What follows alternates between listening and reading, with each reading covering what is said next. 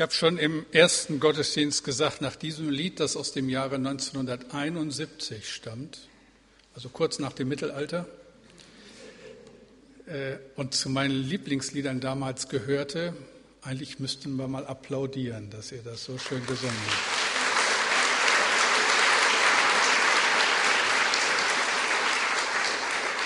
Auf Deutsch hieß das übrigens überall, überall hat Gott seine Leute, freu dich doch daran. Ist zwar ein ganz anderer Text, aber macht nichts. Trotzdem was, also die Melodie war auf jeden Fall schön. Man wird älter, ohne Zweifel, und darum geht's. Glaube verändert. Glauben lernen mit Abraham, da soll es in dieser neuen Predigtreihe drum gehen. Soll sich ein bisschen an das anschließen, was wir über Glaube am Montag gehört haben. Geht ja immer um die Frage, wie reagieren wir auf Wort Gottes? Was macht das mit uns? Und da wollen wir ein bisschen in diesen Sommerwochen nachlegen. Kann man Glauben lernen? Kann man sich zum Glauben zwingen? Ist Glaube machbar? Leben durch Veränderung, Glauben lernen mit Abraham. Ich habe euch nochmal die Übersicht mitgebracht der Folien. Das sind die Themen. Wer immer im Hauskreis das nacharbeiten möchte, so denn in den Sommerferien überhaupt Hauskreis stattfindet, kann die Predigt hier im Büro anfordern, das Manuskript zum Nacharbeiten. Ansonsten gilt der Tipp, der immer gilt, irgendwie halt es hier. Oder höre ich das alleine? Mache ich was falsch? Nein, Techniker meint nein. Ansonsten gilt der Tipp, wo immer ihr im Urlaub seid, wenn es möglich ist, kann man natürlich diese Predigten runterladen. Wir werden sie auch während der Ferien ins Netz stellen, so seid ihr dabei und könnt an der Predigtreihe teilnehmen. Glauben, Lernen mit Abraham. Wir orientieren uns an einem Mann, der eine besondere Geschichte mit Gott hat und von dieser Geschichte können wir eine Menge lernen. Auch das Lernen, das Glaube immer etwas mit Aufbruch zu tun hat. Gott führt uns einen nächsten Schritt, der kann sehr unterschiedlich aussehen weil Gott mit jedem von uns eine andere Geschichte hat, aber dabei zu sein und da richtig hinzuhören, ist sehr wichtig. Ich lese uns, so fängt die ganze Geschichte an, 1. Mose 12, die Verse 1 bis 9. Der Herr sagte zu Abraham, geh fort aus deinem Land, verlass deine Heimat und deine Verwandtschaft und zieh in das Land, das ich dir zeigen werde. Deine Nachkommen sollen zu einem großen Volk werden. Ich werde dir viel Gutes tun, Deinen Namen wird jeder kennen und mit Achtung aussprechen. Durch dich werden auch andere Menschen am Segen teilhaben. Wer dir Gutes wünscht, den werde ich segnen. Wer dir aber Böses wünscht, den werde ich verfluchen. Alle Völker der Erde sollen durch dich gesegnet werden. Abraham gehorchte und machte sich auf den Weg. Er war zu diesem Zeitpunkt 75 Jahre alt. Mit ihm kamen seine Frau Sarai, sein Neffe Lot, alle Knechte und Mägde und ihr ganzer Besitz. Sie erreichten Kanaan und durchzogen das Land, das damals von den Kanaanitern bewohnt wurde. Bei Sichem ließen sie sich nieder in der Nähe des Orakelbaums. An dieser Stätte zeigte der Herr sich Abraham und versprach ihm, ich werde dieses Land deinen Nachkommen geben. Abraham schichtete Steine auf als Opferstätte für Gott dort, wo der Herr ihm erschienen war. Dann zog er weiter nach Süden zu dem Gebirge östlich von Bethel.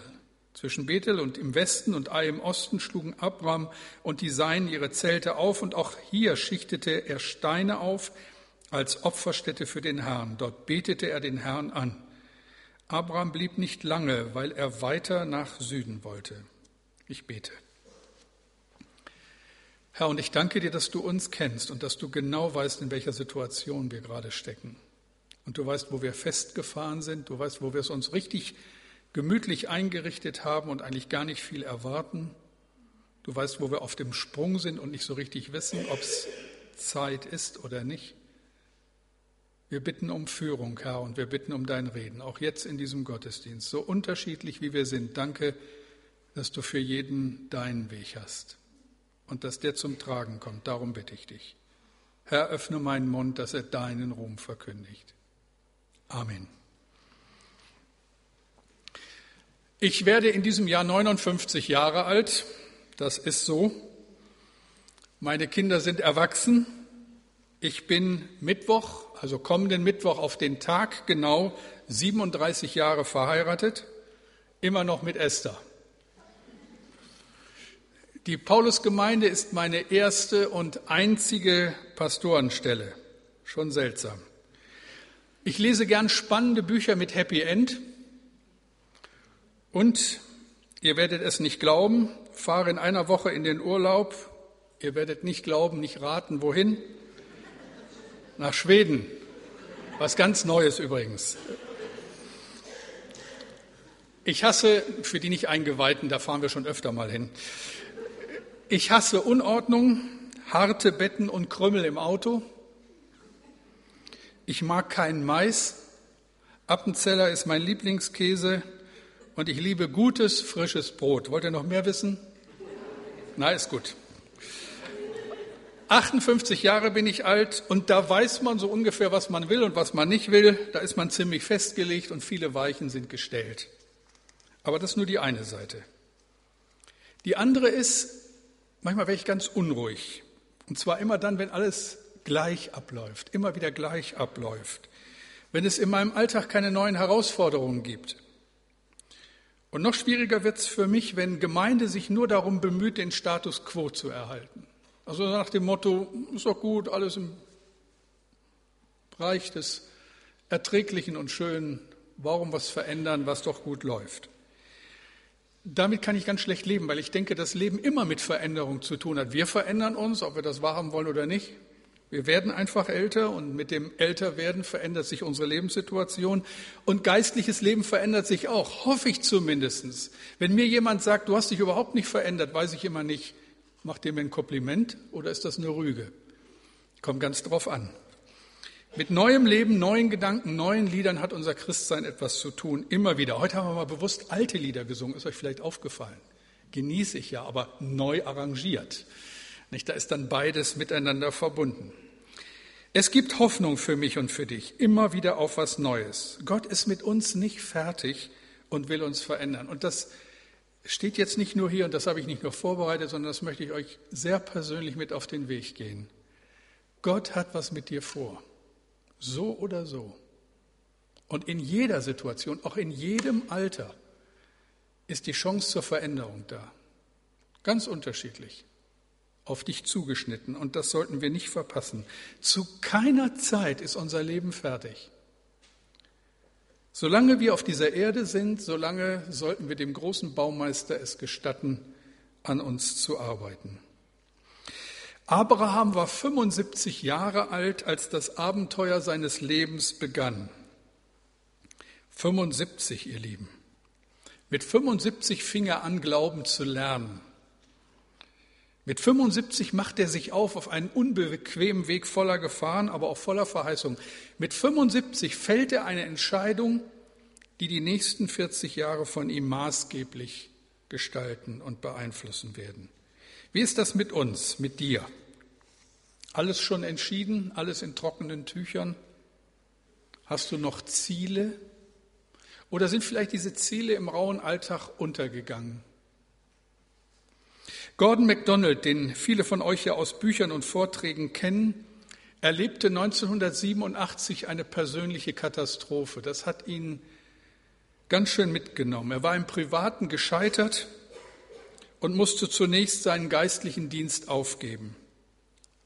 Zwei Jahre zog er sich ganz zurück, um dann langsam wieder seine Arbeit aufzunehmen. Und er schreibt aus dieser Zeit, in den ersten Monaten dieser zweijährigen Auszeit musste ich mich der Tatsache stellen, dass ich unglaublich viel Hoffnung verloren hatte.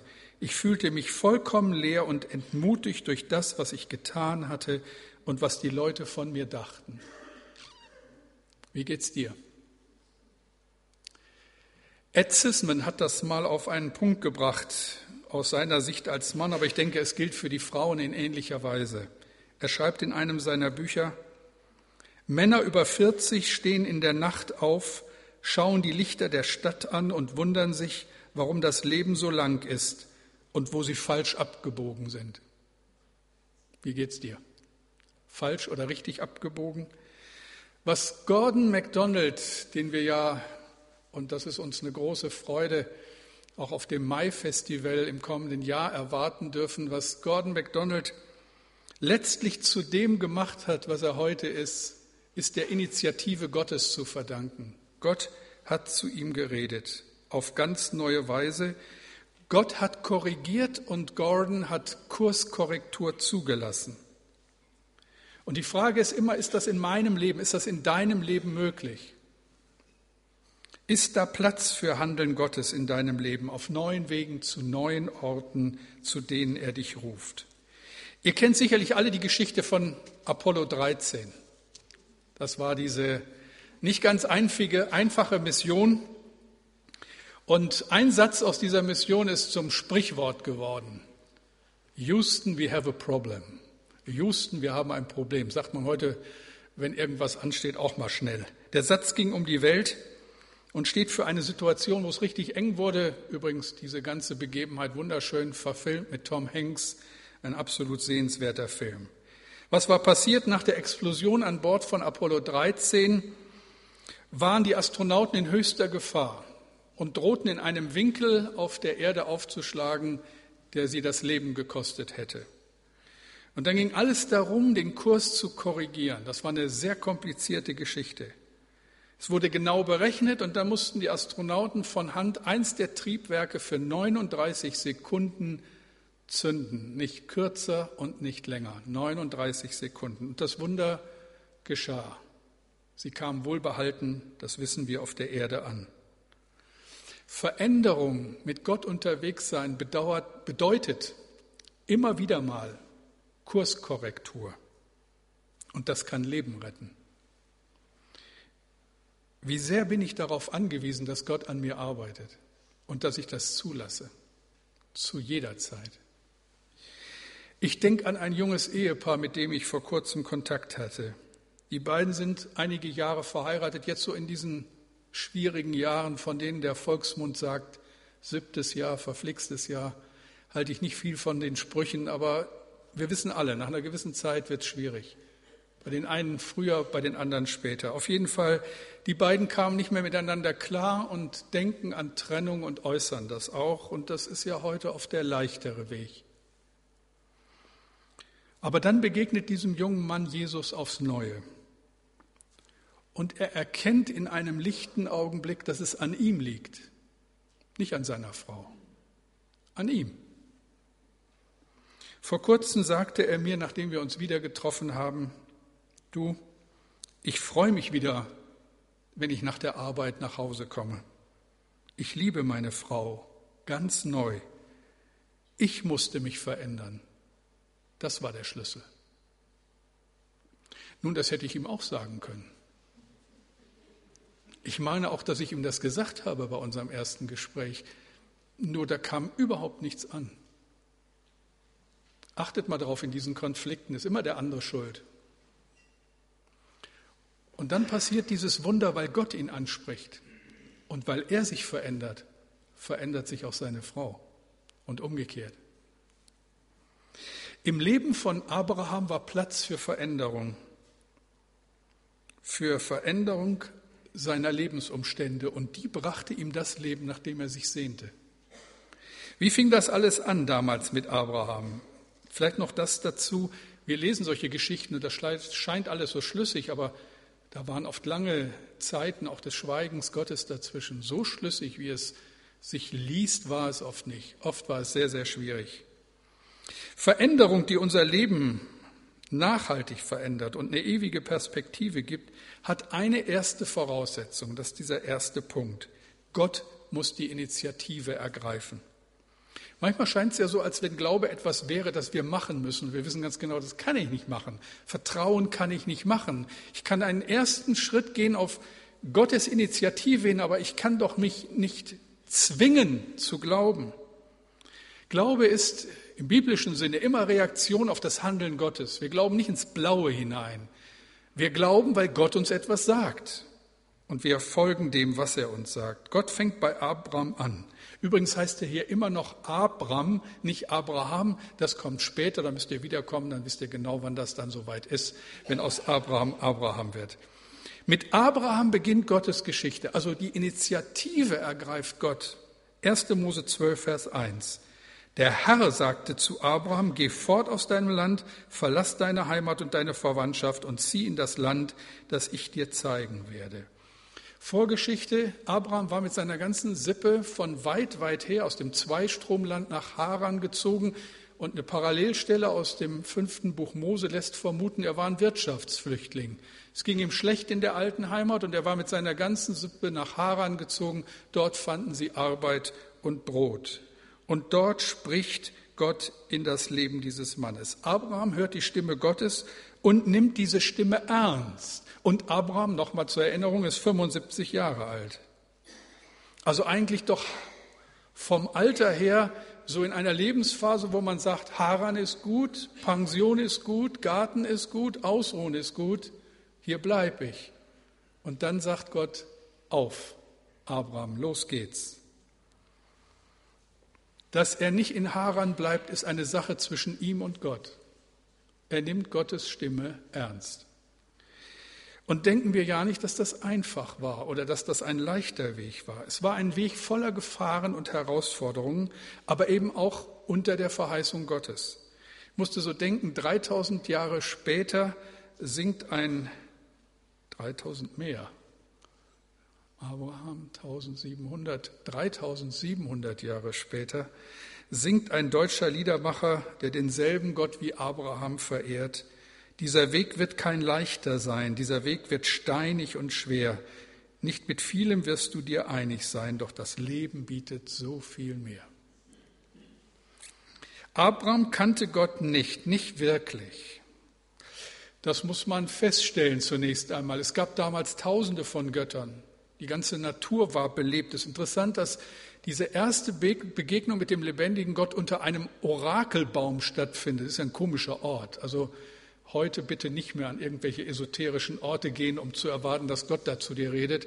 Heute haben wir Kirchen, damals gab es noch keine. Alles fragte irgendwie nach Gott und auch Abraham war sich seiner Sache gar nicht so gewiss. Und dann redet Gott zu Abraham, so wie er später zu Jakob redet, wie er dann zu Mose redet durch den Dornbusch, wie er zu Jesaja redet durch die Vision. Abraham erfährt, wie Gott redet und einen Anfang macht. Und jetzt ist seine Reaktion gefragt. Wenn Gott in dein Leben hinein redet, dann wage es ihm zu vertrauen, ihm aufs Wort zu vertrauen. Aber hier beginnt die Schwierigkeit. Kann ich das? Woher weiß ich, ob das, was da zu mir redet, wirklich Gottes Stimme ist? Wir kennen doch alle Menschen, die von Gottes Reden sprachen und nachher war es nichts weiter als ihre eigene heiße Luft. Und das kann frustrieren. Es gibt auch viele Menschen gerade in der frommen Ecke, die gebrauchen die Aussagen, Gott hat zu mir gesagt, Gott hat mir gezeigt, inflationär. Und wenn es dann doch nicht so kommt, hat Gott sich geirrt oder haben wir nicht richtig hingehört oder unser eigenes Denken und Reden für sein Reden ausgegeben? Alles schwierig, finde ich, äußerst schwierig werde ich später mal im Himmel fragen, Herr, warum hast du nicht ab und zu mal mit dem Faust auf den Tisch gehauen und gesagt, Leute, jetzt ist Schluss. Jetzt hört mal genau hin und es wäre alles klar gewesen. Obwohl die Antwort kenne ich, glaube ich, schon später mal. Wie ist das damit? Ihr Lieben, ich habe kein Rezept. Ich denke, es kann immer nur darum gehen, dass wir betend hinhören, uns auch immer wieder fragen, was sind unsere Motive und was ist sein Wille aber dass wir es dann auch wagen. Unser Problem ist, denke ich, eher, dass wir zu wenig denn zu viel wagen. Abraham macht sich auf den Weg ohne Sicherungen und hat eine wahnsinnige Verheißung. 1. Mose 12, Vers 2. Deine Nachkommen sollen zu einem großen Volk werden. Ich werde dir viel Gutes tun. Deinen Namen wird jeder kennen und mit Achtung aussprechen. Durch dich werden auch andere Menschen am Segen teilhaben. Was für eine Verheißung. Und ich glaube, wir brauchen, wenn wir glauben sollen, alle so eine Verheißung Gottes über unserem Leben. Eine Verheißung, dass er etwas mit uns vorhat, wie immer das ist. Das kann bedeuten, bleib und bring dich. Das kann aber auch bedeuten, geh und bring dich ein. Was auch immer. Verheißung ist ein Versprechen Gottes und ohne dieses Versprechen mache ich mich nicht auf den Weg. Viele Jahre später fordert ein anderer Mann Gottes, Mose, in einer ähnlichen Situation die Gegenwart Gottes mit dem Satz, Herr, wenn du nicht vorangehst, dann gehen wir nicht. Und ich finde das entspannt ungemein. Ich muss mich nicht zum Glauben zwingen, nicht mich festmachen im Blau des Himmels. Ich breche auf, verlasse Vertrautes und Bewährtes nur, wenn ich eine Verheißung habe. Herr, wenn du nicht vorangehst, dann gehen wir hier nicht weg. Ich höre auf, Leute zu drängen und zu überreden. Glaube gründet im Reden Gottes, nicht in unseren Motivierungskünsten. Deswegen bin ich immer ganz vorsichtig, wenn hier vorne zu massiv Druck ausgeübt wird. Das hat keinen Zweck auf Dauer. Das ist eine Sache zwischen Gott und dir, nicht zwischen dem Pastor und dir. Ein zweites, wir geben zu, es ist aber nicht einfach zu glauben. Was Gott diesem Mann zumutet, ist ja schon der Hammer. Ich habe gesagt vorhin, das ist nicht alles so einleuchtend, wie auf den ersten Blick es aussieht. Und zieh in ein Land, das ich dir zeigen werde. Ja, schön. Wo bitte? Also sorry, aber so plane ich nicht mal meinen Urlaub. Wohin, Herr? Ohne Karte, ohne Navi, ohne Google Earth. Mein Urlaub muss ich ein halbes Jahr vorher buchen, spätestens. Dann kriege ich schon kein Haus mehr, meistens noch ein halbes Jahr eher. Und dann schaue ich mir doch die Reiseroute genau an. Ich weiß doch jetzt schon, wo ich dann unterhalb des Veddernsees bei Jönköping abbiegen muss, damit ich auf die E4 komme. Das weiß ich jetzt schon. Das kann ich dir auch erklären. Ich weiß, wo ich hinfahre in einer Woche. In ein Land, das ich dir zeigen werde. Jo. Und dann nicht Urlaub, sondern für immer. Wo ist das? Herr, wo werden wir leben? Wo bekommen wir Wasser und Nahrung? Wer schützt uns? Also ich finde, da kommt Angst auf. Manchmal denke ich, dass so mancher, der vielleicht schon länger diese Gottesdienste hier besucht und noch immer keine klare Entscheidung für Jesus getroffen hat, dass derjenige einfach nur Angst hat. Und ich kann das verstehen. Da soll ich mich entscheiden, was kommt denn dann? Ein neues Leben mit Jesus. Ja, wie bitte sieht das aus? Welche Garantien gibt es dann gegen die Unsäglichkeiten des Lebens? Verdiene ich mehr, wenn ich Christ werde? Finde ich die richtige Frau, wenn ich an Gott glaube? Muss ich mich da nicht mehr gegen Diebstahl versichern? Auf was lasse ich mich da eigentlich ein? Wenn es dich tröstet, Abraham ging es nicht anders. Er hörte einmal die Stimme Gottes und musste sich entscheiden, gehe ich oder gehe ich nicht? Glaube ich oder glaube ich nicht? Und daran hing alles. Eigentlich hing alles an einem seidenen Faden. Und Abraham hatte noch eine Schwierigkeit, die wir so gar nicht haben. Da soll er zu einem großen Volk werden. Das ist ja Inhalt dieser Verheißung. Also, wenn Gott das zu mir gesagt hätte, heute zu mir sagen würde, hätte ich angefangen zu rechnen. Fünf Kinder habe ich schon, Neun Enkelkinder habe ich schon. Herr, gib mir ein paar Generationen Zeit, das schaffen wir. Da wird aus uns ein großes Volk. Aber Abraham hatte keine Kinder. Sarai konnte keine Kinder bekommen. Und das war ein Drama ohne Ende. Abraham war 75 Jahre alt. Das ist auch nicht unbedingt das Alter, wo man noch an Kinder denkt. Auch wenn die damals ein bisschen älter geworden sind, aber so viel älter auch nicht. Abraham hätte schon Opa sein können. Was für ein Schwachsinn. Abraham soll in ein Land gehen und hat keine Erben. Da bleibt man doch lieber in Haran und pflegt den Gemüsegarten. Aber wisst ihr, wenn Gott dich ruft und deinen Glauben herausfordert, dann ist das kein Selbstläufer, dann ist das deine Entscheidung. Es ist wie letzten Sonntag mit den Zweifeln. Ihr erinnert euch? Du hast die Wahl, so oder so. Entweder es stimmt alles oder es stimmt nicht. Letzte Sicherheit bekommst du nicht. Du gehst einen Schritt und entscheidest dich. Wie entscheidest du dich? Welchem Fundament vertraust du dein Leben an? Und ich denke nur dann an den Schnittstellen unseres Lebens.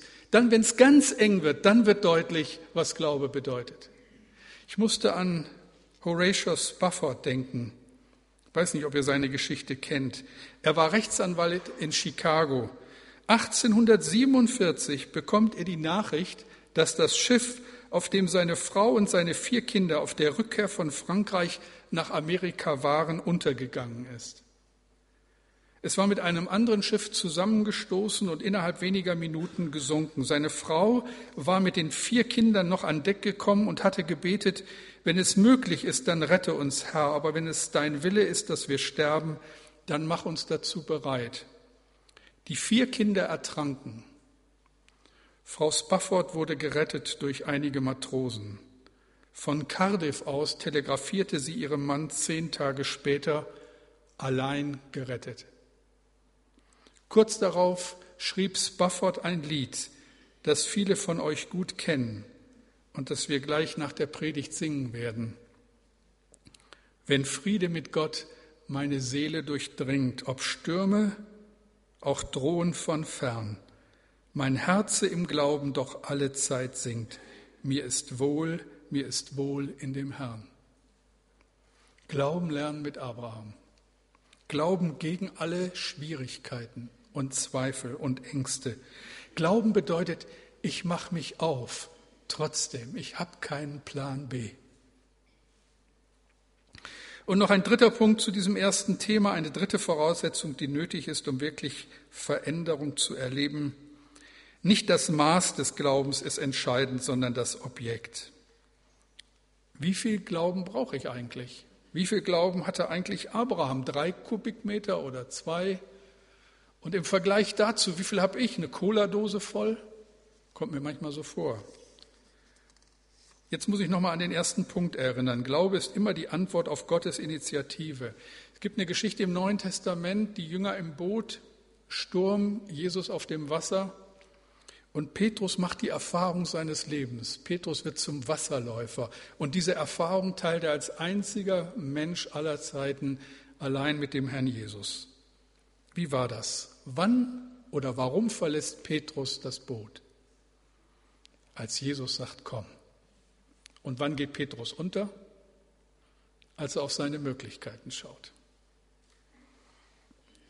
Es hilft mir überhaupt nicht weiter, wenn mir jemand sagt, dass ich mehr Glauben brauche. Das weiß ich auch. Das wussten übrigens auch die Jünger. Und deshalb bitten sie ihren Herrn, stärke uns den Glauben. Und was macht Jesus? Er empfiehlt ihnen eben nicht mehr Glauben anzusammeln, bis sie dann irgendwann so weit sind, dass es reicht. Er spricht nicht von Stärke und Kraft, sondern von der richtigen Art zu glauben. Er sagt schlicht und ergreifend, glaubt an Gott und glaubt an mich. Vertraut mir einfach. Geht und vertraut mir. Glaubt an Gott und glaubt an mich. Und dann fügt er an einer anderen Stelle hinzu, selbst ein Glaube, der nur so groß ist wie ein Senfkorn, kann dann Berge versetzen. Also gar keine drei Kubikmeter, nicht mal eine Cola-Dose. Senfkorn reicht schon. Weil es um Vertrauen geht und nicht um ein, ein Ding, was man in, in, in Quantität angeben könnte. Das ist Abrahams Geheimnis. 1. Mose 12, Vers 4. Abraham gehorchte und machte sich auf den Weg. Er war zu diesem Zeitpunkt 75 Jahre alt. Nicht das Maß unseres Glaubens ist entscheidend, sondern der, an den wir glauben. Gott lässt sich überhaupt nicht beeindrucken durch unsere steilen Aussagen und großartigen Beteuerungen. Er freut sich über uns, wenn wir glauben und uns auf den Weg machen. In Hebräer 11, Vers 6 steht, ohne Glauben ist es unmöglich, Gott zu gefallen. Das war das Geheimnis von Abraham. Deswegen wird Abraham im zweiten Buch der Chronik als der Freund Gottes bezeichnet, weil er einfach vertraut hat. Das hat Gott am meisten gefreut an diesem Mann. Und dann wird Abraham durch seinen Weg mit Gott zu etwas ganz Besonderem, und das können wir nachlesen in Jesaja 41, 8. Da sagt Gott zu seinem Volk, Du aber Israel, mein Knecht, Jakob, den ich erwählt habe, du Spross Abrahams, meines Geliebten. Wow. Abraham ist der Geliebte Gottes. Warum? Also ihr könnt seine Geschichte nachlesen, würde ich euch sehr empfehlen. 1. Mose 12 aufschlagen und dann einfach mal fortlaufend in den Ferien lesen. Äußerst spannend, aber gut, ist eine tolle Geschichte, aber manchmal auch nicht. Der Kerl hat sich ein paar Dinge geleistet, gleich am Anfang. Werden wir hier Sonntag nicht so thematisieren, wäre aber vielleicht auch mal interessant und spannend. Aber gut, schon gut, schon gut, nicht schlecht. Aber warum geliebter Gottes? Im Neuen Testament zitiert Paulus aus 1. Mose 15 und schreibt dann, in der Heiligen Schrift heißt es, Abraham setzte sein ganzes Vertrauen auf Gott und so fand er Gottes Anerkennung. Das ist es. Mehr nicht. Das ist alles. Abraham setzte sein ganzes Vertrauen auf Gott. Nicht mehr und nicht weniger. Nichts ehrt unseren himmlischen Vater mehr als unser Vertrauen. Möge er uns, möge er dir und mir immer wieder dieses Vertrauen schenken. Amen.